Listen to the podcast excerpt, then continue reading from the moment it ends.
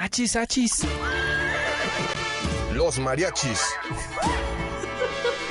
Muy divertido. El cotorreo relajado de cantinita. Hablar abiertamente de temas. Al calor de un shot de mezcal. Te empiezan a surgir las ideas. Acerca de lo que compartimos como sociedad. De la ciudad, del país. Todos pertenecemos a esta comunidad. Todos continúan y todos aportan. Chela. Se empieza a apasionar la gente. Muy especial, muy chidito porque... ¿Por qué no darle voz a esas ideas? En Radio Universidad.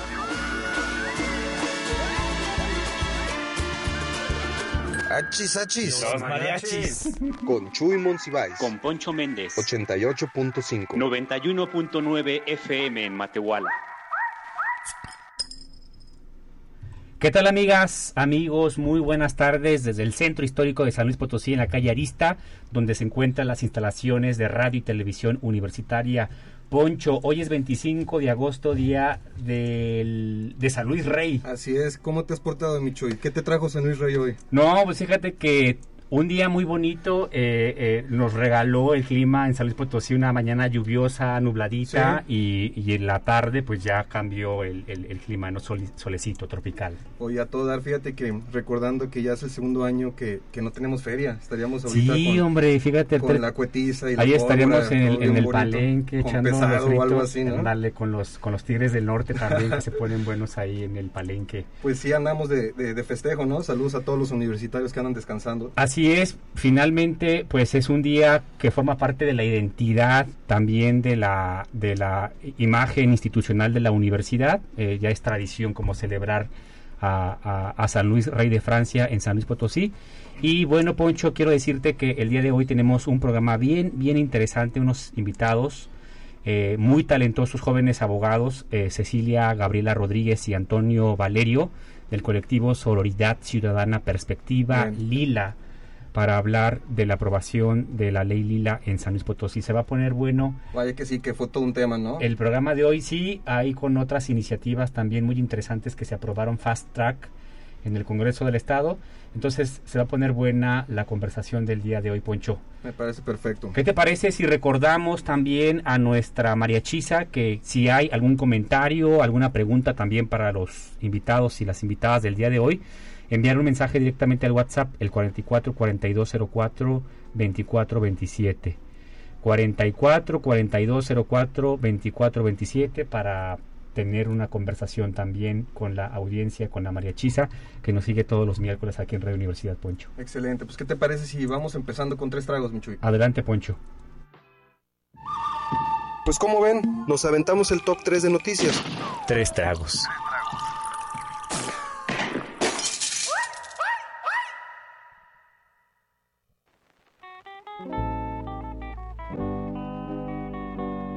Poncho, pues fíjate que la mañanera del día de hoy eh, estuvo muy interesante, eh, como en términos Sí. eh, de- del espectáculo político.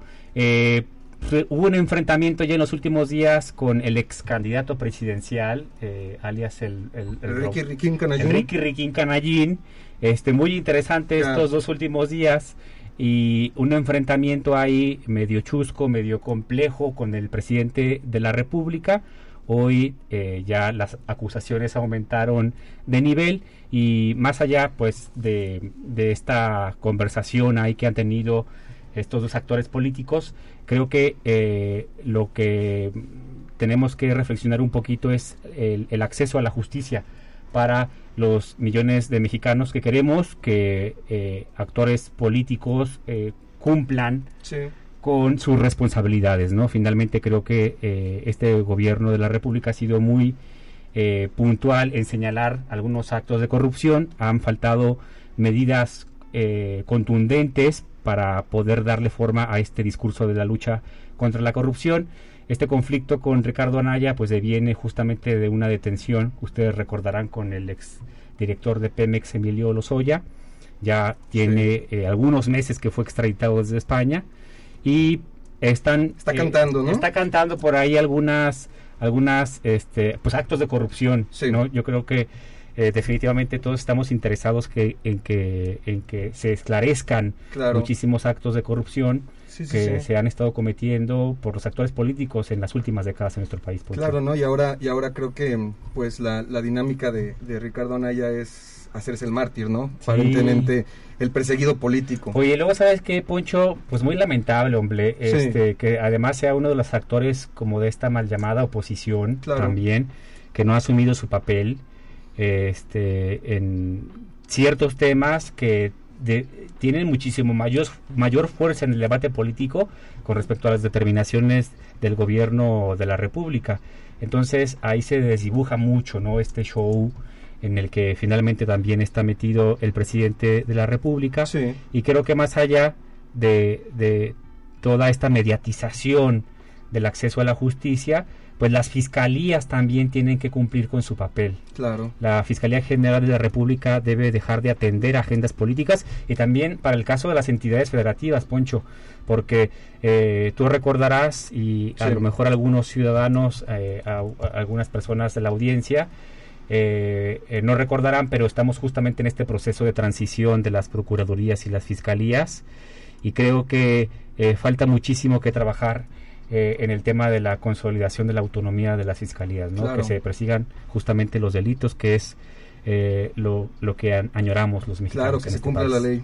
Oye, Poncho, pues el segundo shot tiene que ver con una noticia lamentablemente Muy, muy, muy triste, muy para, para todos los que somos fanáticos de- del rock and roll y la música en general. Charlie Watts, mítico baterista de, de los Rolling Stones, falleció a los 80 años el día de ayer. Y pues deja un hueco gigantesco Oye, en ¿ya la historia del el rock. último superviviente del, del grupo o todavía...? No, no, no es el primero que muere. Es el primero que Sí, muere. sí, sí, sí, sí. Y era el mayor de, de, de todo el grupo, era el que tenía más edad. Pero, y bueno, que yo creo que llevaba una, el que llevó una vida menos pecaminosa que, que sus compañeros, ¿no? Y pues bueno, deja un hueco bien, bien, bien grande en, en todos los fanáticos, específicamente los Rolling Stones, pero pues también, no sé si, si vieron redes sociales, estaban Sí. todos pues artistas de todo tipo de, de, de géneros, de, Claro. de edades, dando su pésame y, y expresando su tristeza, ¿no? Pues sí, sí después de, de muertes como la de David Bowie, Claro. ahora llega esta unos años después y pues irreparable, ¿no? Híjole, pues es que es una temporada donde también las figuras míticas de los grandes grupos de música del siglo XX, eh, pues ya le está llegando como el momento y es un... Sí, hombre, como quiera, pues ahí hay, hay varios ya, este, pues está Paul McCartney, que también ya es grande, está Bob Dylan, que también ya está, ya está grande, los de Who, No, pues yo creo que eh, hay un pésame para la banda que es rockera no. y un abrazo. y Y qué bueno por los que, porque, por los que alcanzaron a verlos eh, en vivo, ¿no? Alguna Claro. vez. ¿Tú los alcanzaste a ver Fíjate en que vivo? no, no tuve, no tuve el gusto de entre varias bandas que he visto, los Rolling Stones siempre fue como un pendiente y pues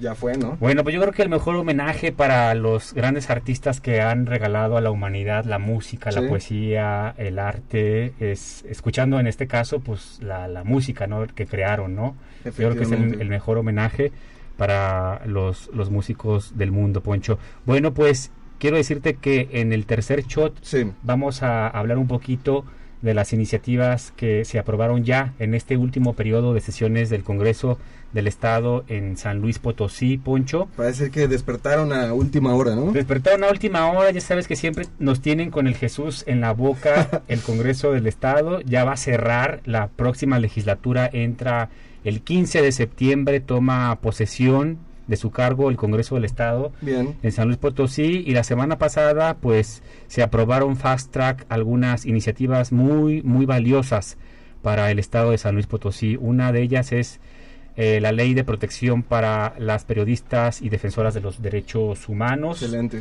y también otra eh, que tiene que ver con eh, en contra del acoso callejero, la ley Lila, una iniciativa que tiene que ver muchísimo con, con nuestros invitados del día de hoy. Así es. Por ahí quedaron otras iniciativas pendientes, Poncho, pero creo que es importante señalar en este tema sobre las prácticas parlamentarias de los congresos de los estados. Claro. Muchas veces se aprueban eh, marcos legislativos que no, no están eh, previamente socializados. La, los ciudadanos muchas veces no conocemos el trabajo de las legisladoras y los legisladores y creo que falta un poquito eh, eh, socializar el trabajo que se está haciendo porque finalmente estas dos iniciativas que se aprobaron la semana pasada son muy interesantes y, y a veces No, y mucho- de un impulso ciudadano, ¿no? Claro, sobre todo, eh, eh, como tú bien lo señalas, Poncho, un pulso ciudadano bien importante. De hecho, nuestra una de nuestras invitadas, eh, la periodista María José Puente, Claro. estuvo detrás también de la aprobación de esta ley de protección a las periodistas y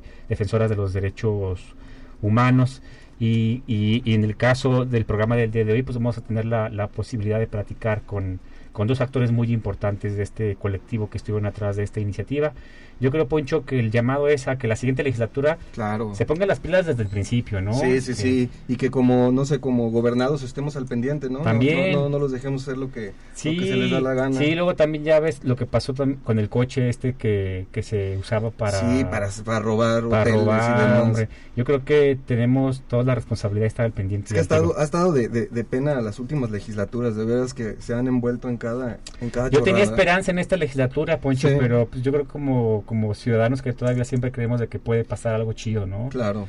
Y no, hombre, nos decepcionan. Ojalá que. Bueno, y creo que todavía van a repetir unos legisladores en esta en Sí. este próximo congreso No local. llenaron.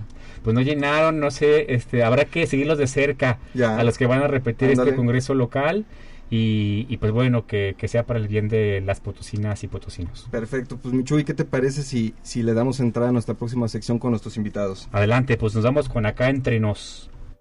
Pues es que el que sabe, sabe y el que no es jefe, mi poncho, la neta. Como los artesanos mexicanos no son solo artesanos, son unos grandes artistas, complejos artistas. Es aquella capacidad extraordinaria que tenemos cada uno de nosotros. Aquí pura finísima persona. Pero también no todo dato personal es un dato sensible. ¿Todo el mundo aprende exactamente igual y a todo el mundo le conviene aprender exactamente de la misma manera? No. Pero ya llegó la variedad. Continuamos con un correazo que se llama El Circo. Acá entre nos. Márquele con.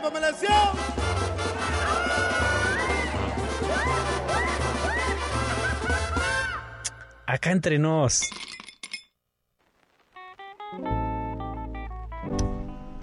Bueno, Poncho, pues estamos muy contentos de darles la bienvenida a nuestros invitados el día de hoy, Cecilia Gabriela Rodríguez y Antonio Valerio del colectivo Sororidad Ciudadana Perspectiva Lila, para hablar justamente de la aprobación de este último paquete de, marcos normativos en el estado de San Luis Potosí.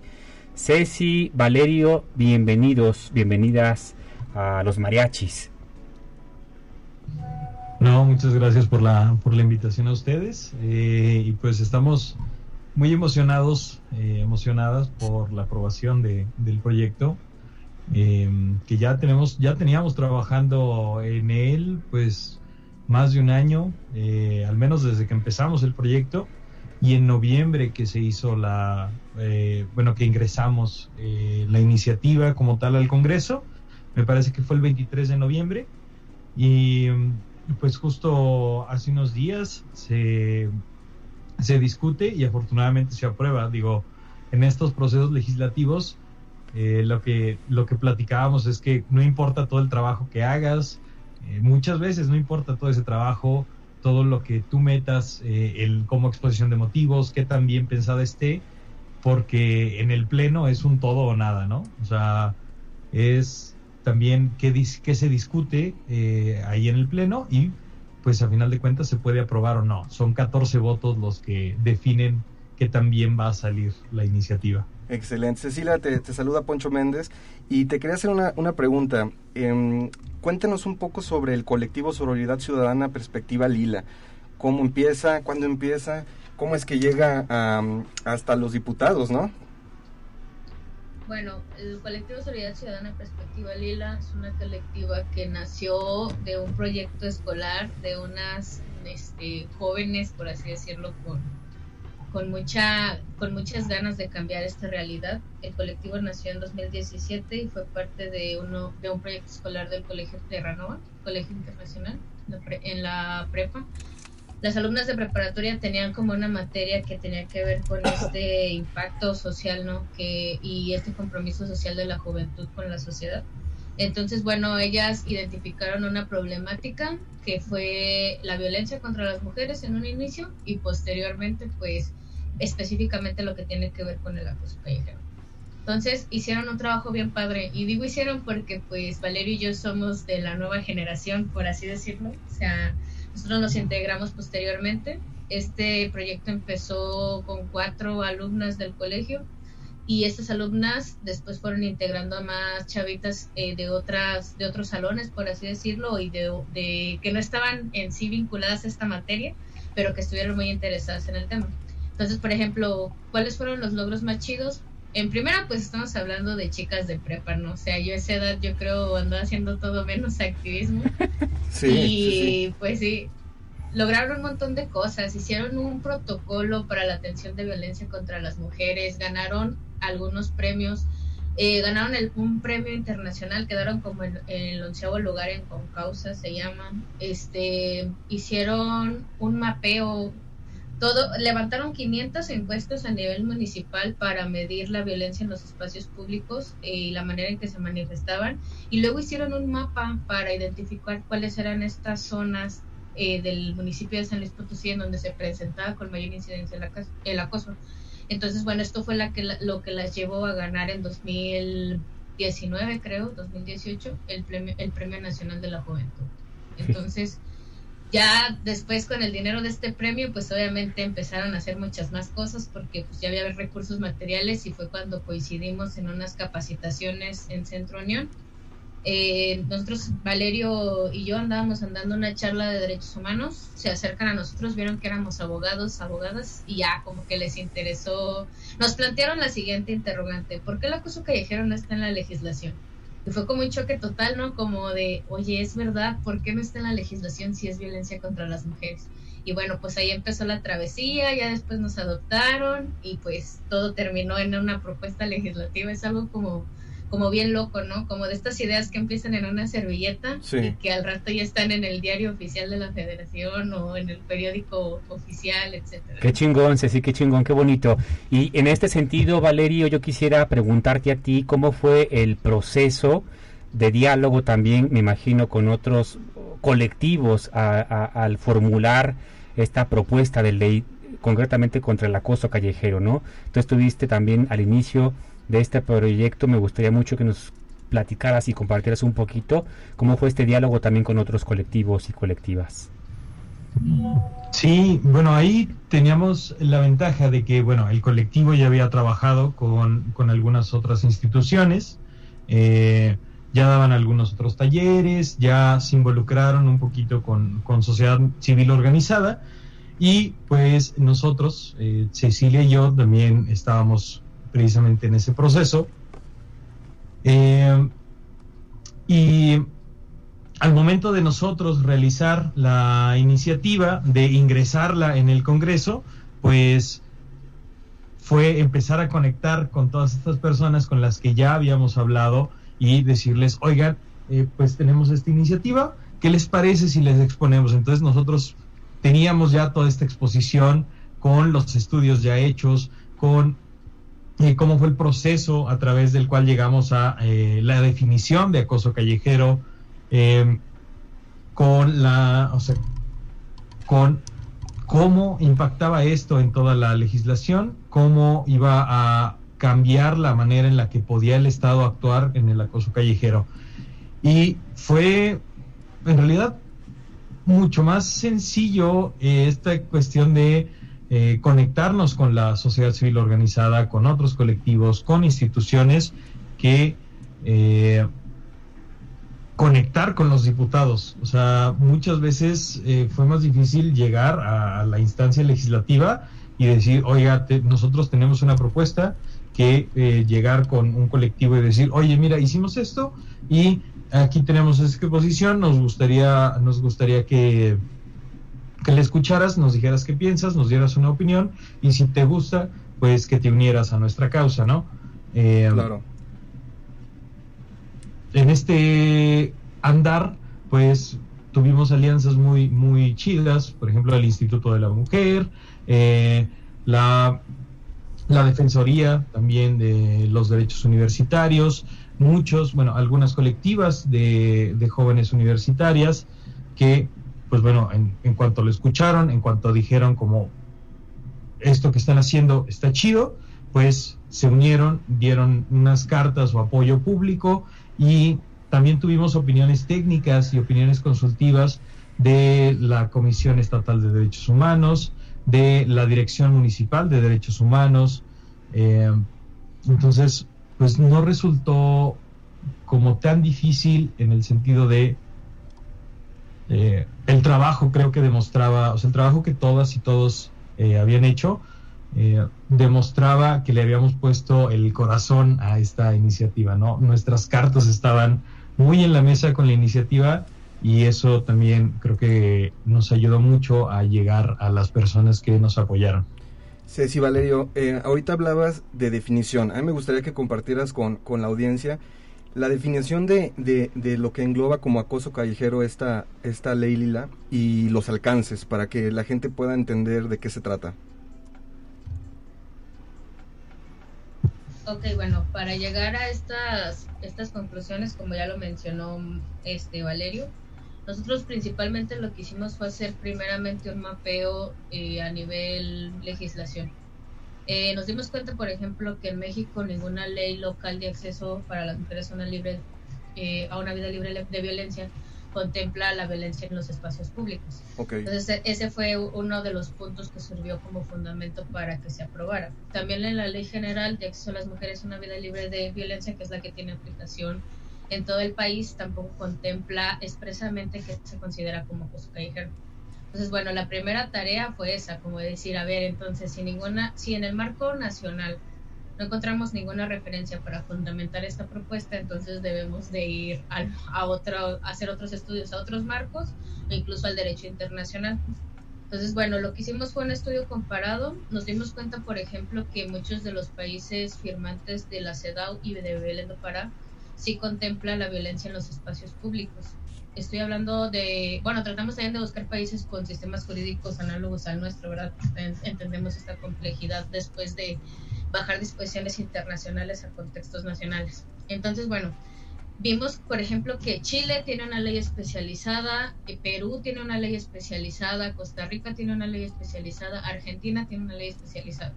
¿Qué quiere decir con esto? Que el acoso callejero es una conducta, bueno, se manifiesta, son múltiples conductas que se manifiestan de una manera tan compleja que no basta solo que con una fracción en una ley, ¿no? sino que estas, estas, eh, estos estados, estos estados países, eh, lo que han, por lo que han optado es por crear toda una ley que no solamente se encarga de lo sustantivo, que de por sí ya es bastante complejo, sino también de lo adjetivo, todo lo que tiene que ver con lo procedimental.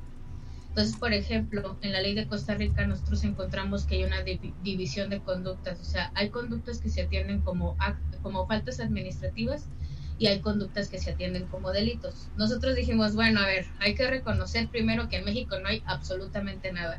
Esta violencia ni siquiera es violencia, es algo culturalmente aceptado, nadie se ha atrevido a nombrarla. Entonces, ¿por dónde vamos a iniciar? Entonces, ¿cuál es la principal aportación de esta primera reforma de la ley Lila? Es eso, mencionar qué es acoso callejero. Nosotros definimos el acoso callejero, la, la primera propuesta es la siguiente, que se agregue el artículo cuarto, que es la que se aprobó, al artículo cuarto de la Ley de Acceso a las Mujeres a una Vida Libre de Violencia de San Luis Potosí, que es este artículo que se encarga de definir, de describir los tipos de violencia. O sea, estamos hablando de violencia de género contra las mujeres, sí, pero ahora de qué manera específicamente se manifiesta. Este artículo menciona, por ejemplo, la violencia política, la violencia familiar, la violencia en el noviazgo, la violencia sexual. O sea, este artículo dice, esto es violencia sexual, esto es violencia política. entonces nosotros dijimos, bueno, este es el artículo que nos permite entonces hacer una descripción de conductas. Nosotros propusimos que se agregara la fracción 16, que era este clásico eh, cajón desastre donde le ponen y todas las demás conductas que, puedan ser violencia, ¿verdad? Entonces, bueno, lo que, lo que propusimos era mover ese al final por cuestiones de técnica legislativa y en ese artículo dejar eh, la violencia en los espacios públicos. Y bueno, eh, ahí nosotros propusimos que eran consideradas ya después de este análisis comparado y también de uso de mucha doctrina, por ejemplo, utilizamos mucho las investigaciones de Colmex, y de Colsan para definir qué era acoso. Nosotros lo ampliamos un poquito más ya después que hicimos el estudio comparado y sugerimos las siguientes. Eh, el artículo consta en tres, en tres fracciones. Primero, el concepto es violencia en los espacios públicos. Decidimos que fuera de esta manera y no acoso callejero porque la palabra acoso se, asocia, se asocia mucho al tipo penal de acoso sexual. Claro. Entonces dijimos como de, a ver, no vamos a penalizar nada, nosotros no somos punitivistas, también esta es una visión que, que profesionalmente Valerio y yo hemos asumido, o sea, no, no creemos todavía así como, pues en el derecho penal más bien sí lo consideramos como la última ratio, ¿no? A ver, eso sí, bien justificado un tipo penal, pero dijimos, no hay que meternos a eso porque ni siquiera se ha abordado. Así es, sí. Bueno, antes de continuar con, con, las siguientes que vas a señalar, Ceci, nosotros vamos a pasar a un corte comercial de aquí de Radio Universidad de dos minutitos y continuamos con esta conversación.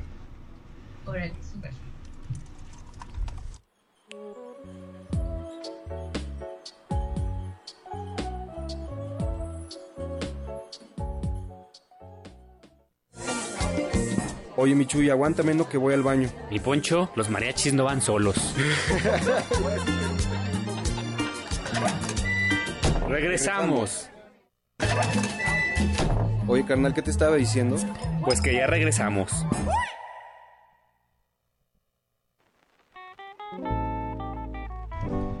Ya estamos de regreso aquí en HSH Los Mariachis. Para los que no nos habían sintonizado, se encuentra con nosotros Cecilia Gabriela y Antonio Valerio, que son del colectivo Sororidad Ciudadana Perspectiva Lila. Y específicamente andamos platicando sobre la ley Lila.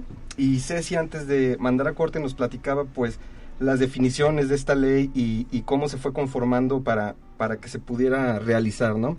Ceci. Muchas gracias. Sí, bueno, nada más este para sintetizar ya todo lo que, lo que se dijo. La ley Lila, ¿cuáles son las conductas que considera como acoso callejero? Son las expresiones verbales, gestos, miradas lascivas este, o intimidatorias, silbidos y sonidos obscenos que se realicen, eh, se realicen de un hombre desconocido a una mujer con connotación sexual o con fines discriminatorios. Esa es la primera. Ok. ¿Y cuáles, cuáles son todos estos comentarios que decimos? A ver, es que a veces dicen que el acoso callejero solamente es de índole sexual, como los piropos, el mamacito y todo esto Ok. que ya no sabemos, ¿no? Pero también entran otros comentarios, por ejemplo, ¿cuáles serían en razón de discriminación? Pues todos aquellos comentarios que están sus- sustentados en la condición de género de las mujeres. Por ejemplo, aquellos que se dicen de, ay, las viejas que hacen en la calle, vete a barrer Ya. o vete a hacerme un sándwich cuando ocupamos el espacio público, ¿no? Eso, esos comentarios también son acoso callejero. Los siguientes son cuestiones más físicas, tiene que ver con tocamientos, manoseos, besos, abrazos, arrimones y todos aquellos recargados, etcétera, que se realizan sin el consentimiento de las mujeres. Bien. Y yo creo que aquí no hay mucho que discutir porque el, el consentimiento puede ser algo que sí puede ser debatible, por así decirlo, pero creo que cuando se trata de conductas físicas, pues sí está claro, ¿no? Exacto. Y lo- el último eh, son conductas enfocadas más a los agresores, que tiene que ver con masturbación, acecho, actos de, de exhibicionismo, persecución y todas demás prácticas que afecten la libertad, libre circulación o permanencia de las mujeres en los espacios públicos o de acceso al público. Los espacios públicos, pues ya sabemos, o sea, todas las de propiedad pública, el centro histórico, las calles, las avenidas, etc. Sí.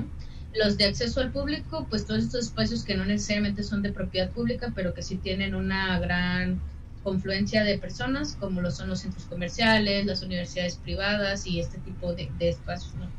Y bueno, ahí terminaría mi participación. Creo que, creo que está bastante claro, ¿no? Porque, bueno, no sé ustedes muchachos, pero no va a faltar el, el tipo que a lo mejor diga, que Yo le estaba gritando algo positivo, es un bonito piropo, lo que sea, no va a faltar, ¿no? Entonces, claro que queden las cosas bien, bien, bien estipuladas, ¿no? Así es, sí, sobre todo Poncho, porque también sí hay como una línea también delgada que Sí. algunos eh, atienden muy bien para poder como escabullirse, ¿no? De justamente de esto que ya claramente ha clasificado eh, eh, Ceci en su, en su explicación.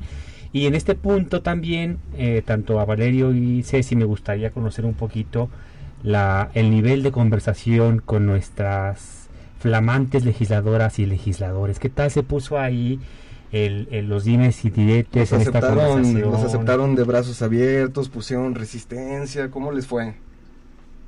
Pues creo que Digo, la, la iniciativa pasó con 20 votos a favor, es decir, no fue, eh, o sea, no hubo mucha resistencia, por así decirlo. Lo Bien. que denostó la, la, la discusión que hubo en el Pleno acerca de la, eh, de la iniciativa, pues lo, fue la poca comprensión lectora de, pues, de nuestra iniciativa.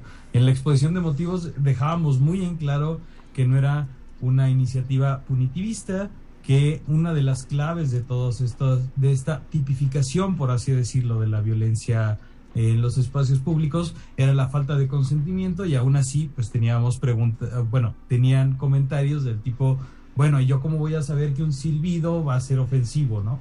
Eh, pues la clave de nuevo es la falta de consentimiento de la mujer. Claro. Eh, también que se trataba de un, ¿cómo se llama? De una, eh, de algo que era muy difícil de castigar cuando nosotros nunca dijimos hay una sanción para esto. O sea, es una enunciación de una violencia que existe, ¿no? Y que se hizo en esta ley precisamente porque ponerla con una pena, uno, es extremadamente complejo hacerlo en el Código Penal y dos, hacer una ley aparte también es demasiado, es, era extremadamente complejo. Ponerlo, por ejemplo, en un bando de policía o en gobierno, pues también resultaba no adecuado porque, porque no tiene una perspectiva de género, ¿no? La visión de, de ese tipo de violencia.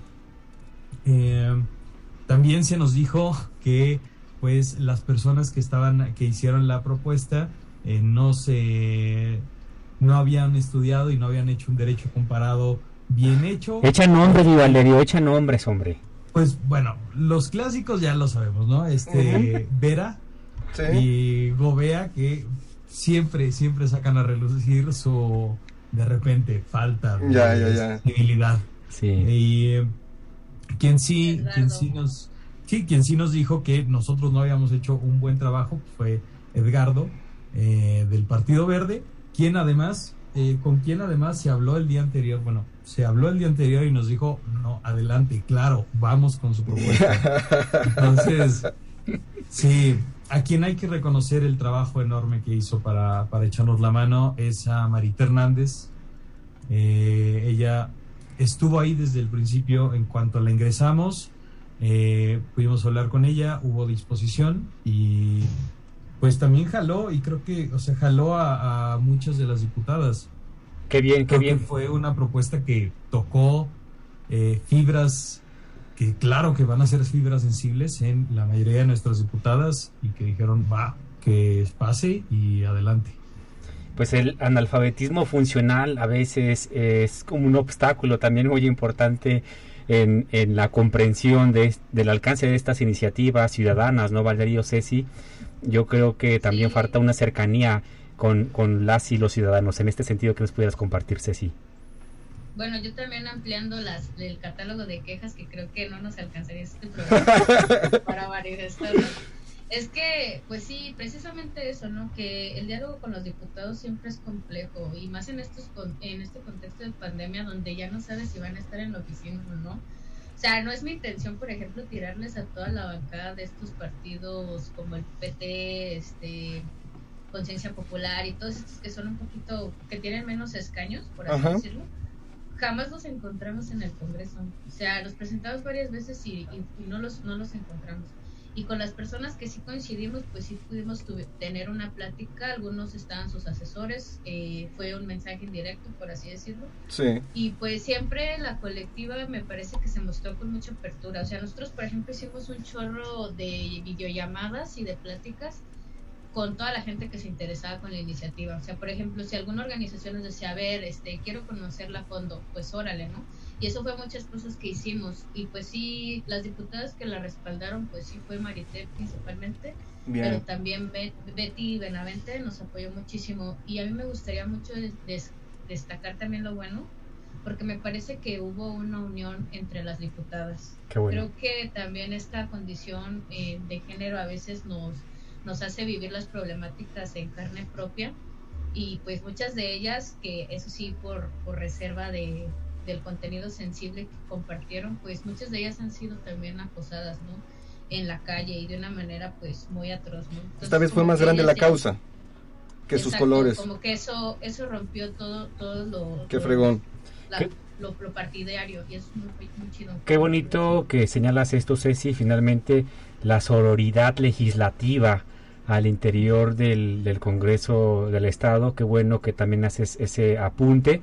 Luego, pues nos llevamos también mucho tiempo, mucha saliva, Poncho, criticando al Congreso local, ¿no? Pero también es importante reconocer, aplaudir lo, positivo, lo positivo, ¿no? Y, y, en este caso también, pues resulta, ahora que eh, puntualizó muy bien Valerio y Ceci, eh, las inasistencias también de algunos diputados y diputadas, ¿no? Ahora con el tema de la virtualidad, ya todos sabemos los casos también chuscos emblemáticos a nivel nacional de diputados que pues están en otras encomiendas, ¿no? Y no atendiendo a, la actividad legislativa propiamente, ¿no?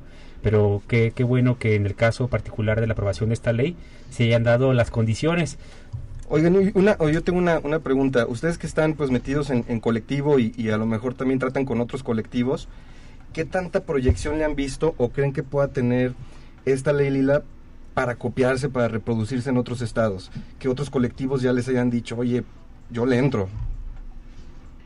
Pues sí vemos mucho futuro en eso, ¿eh? O sea, por ejemplo, particularmente las alianzas que tenemos con colectivas en el estado de Nuevo León, o sea, es muy fuerte, ¿no? Yo, yo estudié ahí un año en la UDEM y pues tengo un chorro de amigas que están en colectivas, que son activistas, inclusive esta chica que fue candidata ciudadana, Ale, Ale del Toro, ella también este, está súper interesada como en todo lo que se está haciendo aquí en San Luis la Vicky hizo una, una publicación. Y pues sí, yo creo que también parte del trabajo que nosotros hicimos fue evidenciar que esto no existe en ningún lado, ¿no? O sea, cómo existe una ausencia normativa en todos los marcos legislativos de los estados. Entonces yo creo que sí es muy posible. Nosotros tenemos toda la, apertura. Ahora sí que nos, nos concentramos mucho en que se apruebe en San Luis pero siempre desde que empezamos a hacerlo público hubo mucho interés de colectivas del Estado de México, también en Oaxaca el acoso que es un delito. Entonces ahí también como que siento que había interés porque nosotros lo estábamos planteando desde el reconocimiento en una ley que permite que se ha abordado en todas las políticas públicas, en todas las acciones de atención, erradicación y prevención de la violencia de género, cosa que no sucede en otros lados. Uy, qué, qué, qué Entonces padre, ¿eh? también como que, como que se les hizo interesante, sí nos han contactado, estuvimos con ONU Mujeres, también tuvimos una charla y se va a incluir en el informe de, de acciones que se han hecho para, para frenar el acoso callejero y para visibilizarlo, se va a incluir la ley Lila eso es algo como que también muy chido que, que va a pasar y yo creo que ese sería uno de los siguientes pasos de la colectiva, como articular estas alianzas y si es posible, pues acompañar estos procesos, si no, pues también saben que pueden tomar el texto y adecuarlo a los marcos estatales, tampoco es algo que, que sea una patente, ¿verdad? Ahora sí que esto ya es de, del uso, claro. uso, uso de todas no, y, y creo que eso es lo, lo más padre, Valerio, Ceci, que, que a fin de cuentas a, ustedes empezaron con, con, ayudando este proyecto, pero ahora van a ser ustedes objeto de estudio de, de, nuevas generaciones que van a querer basar sus intenciones en lo que ustedes ya pusieron primero, ¿no? Pues en esta sintonía, Poncho, también mi reconocimiento para, para todas y todos los integrantes del colectivo, particularmente a ti, Valerio, Ceci, qué bueno verlos eh, eh, siendo actores de cambio en temas jurídicos en San Luis Potosí, que seguramente habrá un alcance nacional de esta iniciativa. Pues Poncho, ¿qué te parece si eh, nos arrancamos en nuestra siguiente sección, en donde tenemos una conversación con la María Chisa a través de las distintas redes sociales? Nos vamos acá a Todos Toman. Oye, oye, Michu, ¿y qué anda diciendo la raza de esto? Si te vienen a contar pues ya sabes cómo es la banda, mi poncho, no tiene pelos en la lengua.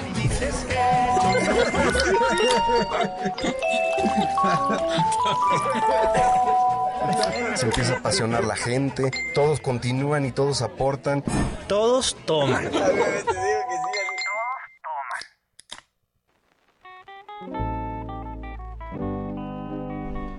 Pues ya tenemos aquí vía remota, no en cabina esta vez, a nuestra estimadísima Lau que nos trae algunas preguntas de la marachiza aquí para nuestros invitados. Lau, ¿cómo estás?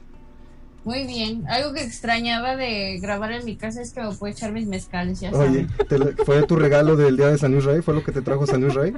Sí, claro que sí. Mezcales enchiladas. Sí, oigan, este, pues la verdad muy contento de escuchar la plática y sobre todo de que pues es un logro importante a nivel estatal y sobre todo como decía, ¿no? O sea, dar pauta que otros estados este también tomen la iniciativa y sea aprobada. Y este y sobre todo para las mujeres, ¿no? Y para todas aquellas personas que hemos sufrido, que la verdad cuando platicas con la gente pues es la mayoría la que ha sufrido acoso callejero. Y pues un placer tenerlos aquí invitados. ¿Qué, qué les parece si empezamos con las preguntas?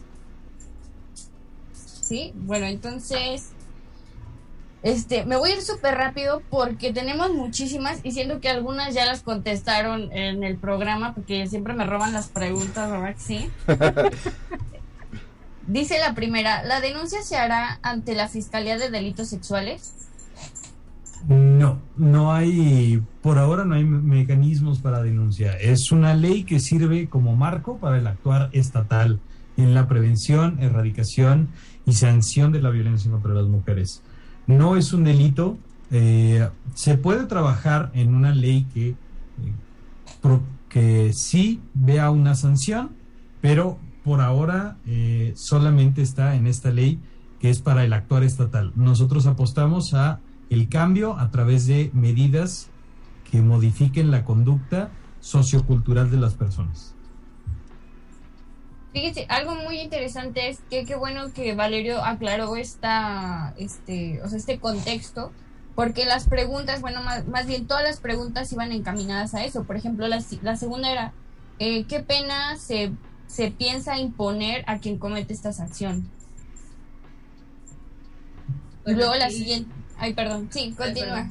Sí, o sea, yo nada más quería enfatizar como que también nosotros tenemos un chip, eh, gracias a, al, al, sistema jurídico y positivista del siglo XIX y a, todos los, y a todos los abogados viejitos que continúan en la FACDET, pues lastimosamente pues nosotros tenemos este chip de castigo, ¿no? O sea, creemos que la justicia es meter a alguien a la cárcel.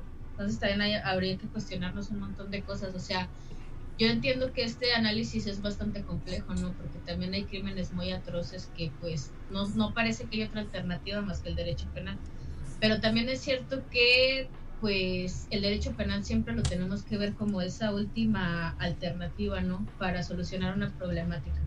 Y por ejemplo, también es cierto que las penas no disminuyen la criminalidad. Yo creo que eso también es algo que ya está bastante estudiado. Entonces, bueno, ampliar un poquito la mirada de por qué, cuáles son los motivos por los que no decidimos hacerlo en tipo penal son principalmente esos y por qué esta conducta nunca ha existido. O sea, ni siquiera se ha tomado, en, nunca se ha hecho, por ejemplo, una política pública eficiente para rescatar espacios seguros este, de tránsito eh, de mujeres, por así decirlo, por donde mayormente pasamos. Nunca se ha mencionado en las medidas de alerta de género, nunca se ha mencionado en los programas, en las cifras por ejemplo, si tú le preguntas a instituciones que son encargadas de desarrollar indicadores, no, no contemplan el acoso callejero, o sea, el acoso callejero no es violencia. Entonces, por eso decidimos empezar desde ahí. Claro que se puede lograr, creo que necesita mucho estudio para saber si va a ser administrativo penal, como sucedió en Costa Rica, que se hizo hasta una categorización de las conductas. Eh, pero por el momento solamente es el reconocimiento, que sí es bastante por lo que ya les comentamos, o sea, de poderla incluir en, toda, en todas estas políticas transversales que se encargan de atender la violencia contra las mujeres, pues ese es un gran paso. Y por ejemplo, bueno, esta última pregunta es mía. Este, ay, eso no se vale. sí, sí, pues es que ya, este, ¿cómo se llama? No, pero, o sea, sí hay que aclarar esa situación porque, por ejemplo, la María Chisa se fue encaminada a la idea de que esto va a ser considerado un delito, ¿no? Y pues yo creo que sí es importante aclarar eso. Algo que a mí me, me, me llama la atención o me hace preguntarme si en algún momento ustedes consideraron eh, como incluir a los niños y a las niñas eh, en parte del acoso callejero, porque se da, ¿no? O sea, lo vemos a muy temprana edad, lamentablemente es una situación que llegan a vivir este, nuestros niños, pero pues se da y es un caso que quizá debería contemplarse. Sí, bueno, la ley eh, de, una vida libre de, de acceso a la vida libre de violencia sí contempla a las niñas.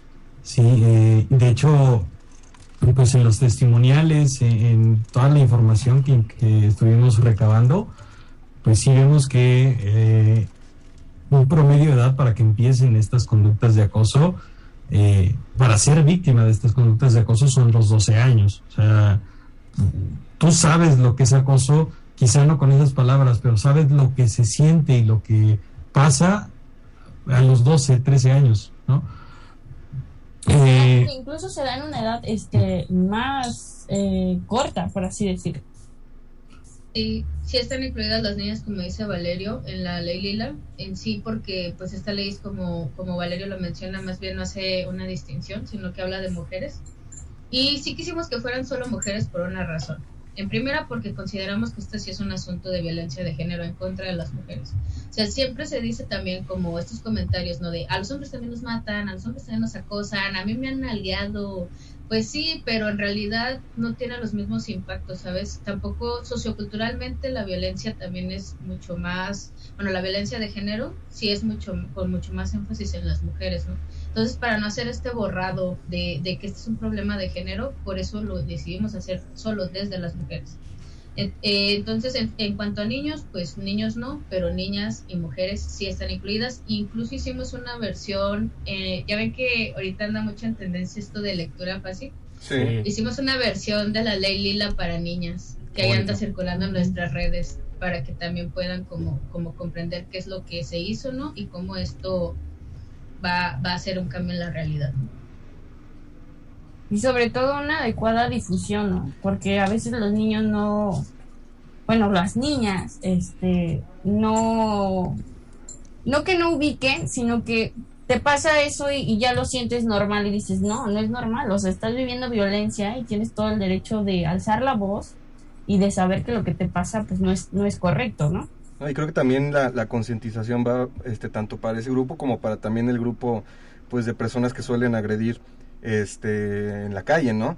Que, que, sepan exactamente los alcances y que sepan para que después, como lo decíamos hace rato, no, no salgan los pretextos de no, eran unas bonitas palabras a la señorita o cualquier mensada de esa naturaleza. Entonces creo que sí tiene que ir acompañado esto de una campaña de, de reconocimiento y de, y de publicaciones, ¿no? Así es, Poncho. Fíjate que como lo señalas en este tema, eh, la, la, responsabilidad que tenemos todos los actores en el espacio público.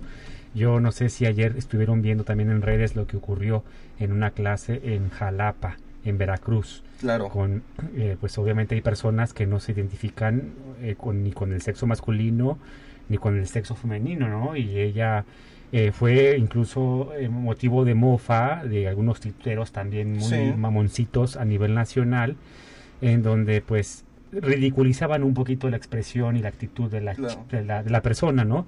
Finalmente creo que esto fue resultado de a lo mejor un, espacio de constante acoso y en donde ella estaba solicitando que se claro, un grito de, era un grito de hartazgo, evidentemente. era un grito de hartazgo, entonces este, ella en su espacio de la clase de Zoom tenía específicamente los pronombres con que quería ser llamada, ¿no? Entonces creo que debemos ser muy sensibles con este tema, no es no es para hacer chistecitos, ¿no? Es cuestión de respeto. De, respeto y de empatía también. Sí. Lau, tenemos algún ya bien enojados. este Lau, tenemos alguna otra pregunta, échale. Sí, tenemos una última pregunta. Dice, ¿qué otros planes tienen como colectivo? Pues creo que el, siguiente paso va, va, va, encaminado a pues tratar de difundir y conectar con, con otros colectivos, otros colectivos y ver hasta dónde podemos llegar dentro de, dentro de la República eh, en la difusión de la ley Lila. Eh, también, obviamente, nos encantaría poder participar eh, si la próxima administración realiza alguna campaña incluya ¿no? las acciones que la ley Lila va a obligarles a hacer, pues claro que nos encantaría poder coadyuvar en eso. Eh, por ahora tenemos más o menos una carta abierta, creo que estamos en un momento de se logró, venimos de un trabajo intenso y queremos eh, celebrar un poquito, pero seguimos ¿no? como planeando y viendo qué es lo que podemos hacer. Y yo nada más agregaría, por ejemplo, pues que esta ley se materialice, ¿no? O sea, ya quedó en la ley ahora sí, con este fundamento, pues podemos hacer un montón de cosas para que se incluya en todas estas políticas que les hemos platicado. para que se vea la realidad, ¿no? Para que la gente diga, ah, ¿por qué me están preguntando ahora esto en las encuestas, ¿no? De si me han manoseado, si me han chiflado, si me han dicho piropos, pues porque ahora esto ya también puede ser medible, ¿no? O sea, desde eso hasta capacitaciones a funcionarios, que se incluya en, ya paquetes más concretos de políticas públicas, etcétera, ¿no? Fíjate que a mí algo que me llamó mucho la atención es que hace poco fui a hacer una entrevista y te hacen un examen psicométrico con tiempo. O sea, quiere decir, te mete presión a las preguntas que te van a hacer y lo que tú vas a contestar. Y en una de esas decía que si tu necesidad sexual afectaba en cierto modo a otras personas y tú dices, ah, chis, o sea, no, o sea, a mí no. Pero luego ya me puse a pensar, ah, ok, pues es por el acoso, es la violencia de género, es lo que vivimos, ya sea en espacios laborales, este, educativos y en todos lados que a veces pues, nos toca vivir, ¿no? Y como dices, una adecuada capacitación a las personas y sobre todo prevención, porque yo creo que también cuando empiezas a notar esas conductas en los demás, también le estás siendo parte del problema si no haces absolutamente nada. Así es. Oye, Lau, pues mira, justo ahorita que estamos cerrando esta sección, yo quisiera eh, eh, mandar un saludo al buen Patricio Torres, que siempre es un asiduo eh, radio escucha del programa Chisachi los Mariachis que está en Zárate, Madrid, abogados. Un abrazo al buen Patricio Torres. Y fíjense que ya estamos a punto de cerrar el programa. Aquí en cabina ya nos están haciendo la señalética. Tenemos dos minutitos. Yo quisiera que eh, pues compartieran eh, eh, una invitación general ¿no? A de lo que se va a hacer como sociedad ¿no? a partir de la aprobación de, esta, de este nuevo marco legislativo ¿no? y una invitación también a quienes deseen participar en el, en el colectivo Valerio Ceci. Pues espacio Chuy, este, del equipo y todo, muchas gracias. Y pues último les dejaría las redes sociales de la colectiva, que es Sororidad Ciudadana Perspectiva Lila en Facebook, en Instagram igual y en Twitter estamos Sororidad L. Y pues hemos utilizado los hashtags Ley Lila o Violencia Invisible, también este, lo, hemos ocupado mucho. Y nuestro correo es sororidad.lila.gmail.com y pues damos talleres, los talleres son gratuitos. Como ustedes ya se dieron cuenta, pues este colectivo no es separatista hay un grupo de hombres que dan taller de masculinidades, hay mujeres que hablan sobre violencia eh, general y hay mujeres que también hablan sobre amor romántico. Entonces estos talleres son gratuitos, e igual cualquier información que quieran saber más a detalle sobre la propuesta, qué trascendencia tiene, también nos pueden escribir y pues ahí andamos disponibles por esos medios. Muchas gracias. Valerio, 30 segundos. Muchas gracias Chuy, muchas gracias Poncho por la invitación. Eh, ya saquen merch oficial de HH los mariachis. y pues sigan a Sororidad en las eh, en sus redes. Ya saben que los talleres son gratuitos y muchas, muchas gracias. Bueno, pues muchísimas gracias a toda la mariachisa por escucharnos. Nos vemos el próximo miércoles. Agradecemos a Valerio, a Ceci, a Lau, Chuy. Nos vemos el miércoles. El próximo miércoles vemos. Un abrazo. Abrazos. Achis, achis. Los mariachis muy divertido. El cotorreo relajado de cantinita. Hablar abiertamente de temas. Al calor de un chote mezcal. Te empiezan a surgir las ideas. Acerca de lo que compartimos como sociedad. De la ciudad, del país. Todos pertenecemos a esta comunidad. Todos continúan y todos aportan. Chela. Se empieza a apasionar la gente. Muy especial, muy chidito porque... ¿Por qué no darle voz a esas ideas? En Radio Universidad.